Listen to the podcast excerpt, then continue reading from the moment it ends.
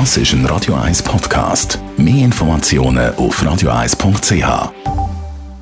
Das Radio 1 Automagazin, präsentiert von simpego.ch. Die flexible Online-Versicherung für sämtliche Fahrzeuge, egal ob mit zwei oder vier Rädern simpego.ch. Es geht ja definitiv vorwärts mit den Elektroautos und in Sachen Power und Leistung können ja die meisten Verbrenner einpacken. Da zieht es einem richtig hinter, wenn man Gas bzw. Strom gibt mit einem Elektromodell. Sogar Porsche ist vorne mit dabei mit dem Elektromodell Porsche Taycan. Die Autoexpertin von Comparis, Andrea Auer, hat für uns vor einer Zeit den Audi e-tron GT angeschaut. Man sagt ja, das ist der Zwillingsbrüder bzw. der Zwilling vom Porsche Taycan. Ist das wirklich so? Jein, also der e-tron GT und der Taycan, die teilen sich zwar Plattform und etwa 40 Prozent von allen Teilen.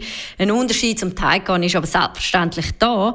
Gehe vielleicht mal schon auf Einzelheiten ein. Also meines Erachtens ist der Taycan doch deutlich aggressiver, was die Optik anbelangt.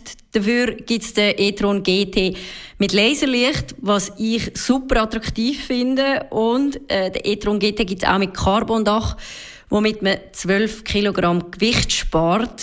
Dafür wird dann auch der Preis ein bisschen schwerer, gehe ich mal davon aus. Und was auch zu erwähnen ist, der e-tron GT ähm, ist, was die Leistung und den Preis anbelangt, natürlich unterhalb vom Porsche positioniert. Bei den Elektromodellen natürlich entscheidend die Reichweite. Also, wie lange kann man fahren, ohne aufzuladen? Ja, die Reichweite die liegt gemäss Audi bei 488 km. Jetzt mit der RS-Version ist es ein bisschen weniger. Allerdings gelten die Werte zumindest vorerst mal auf, auf dem Papier natürlich. Die Ladeleistung die kann sich auch durchaus sehen lassen. Über den CSS-Anschluss kann man mit 270 Kilowatt laden. Das heißt, man hat die etwa 20 Minuten, ein bisschen mehr als 20 Minuten wieder bis 80 Prozent geladen. Damit hat der e-tron GT sogar die bessere Ladeleistung als der Taycan, zumindest als die schwächere Taycan-Version. Reden wir noch über den Preis von dem Auto. Stimmt, über den Preis haben wir gar noch nicht geredet. Die Preise für den e-tron GT die starten bei 109.900 Franken. Das nötige Kleingeld sollte man also auf der Seite haben. Äh, alle, die das haben, oder auch alle anderen, die gerne Probe fahren ab Mitte Mai sollte er in der Schweiz zur Probefahrt bereit sein. Andrea Auer war es, Autoexpertin über den Audi e-tron GT.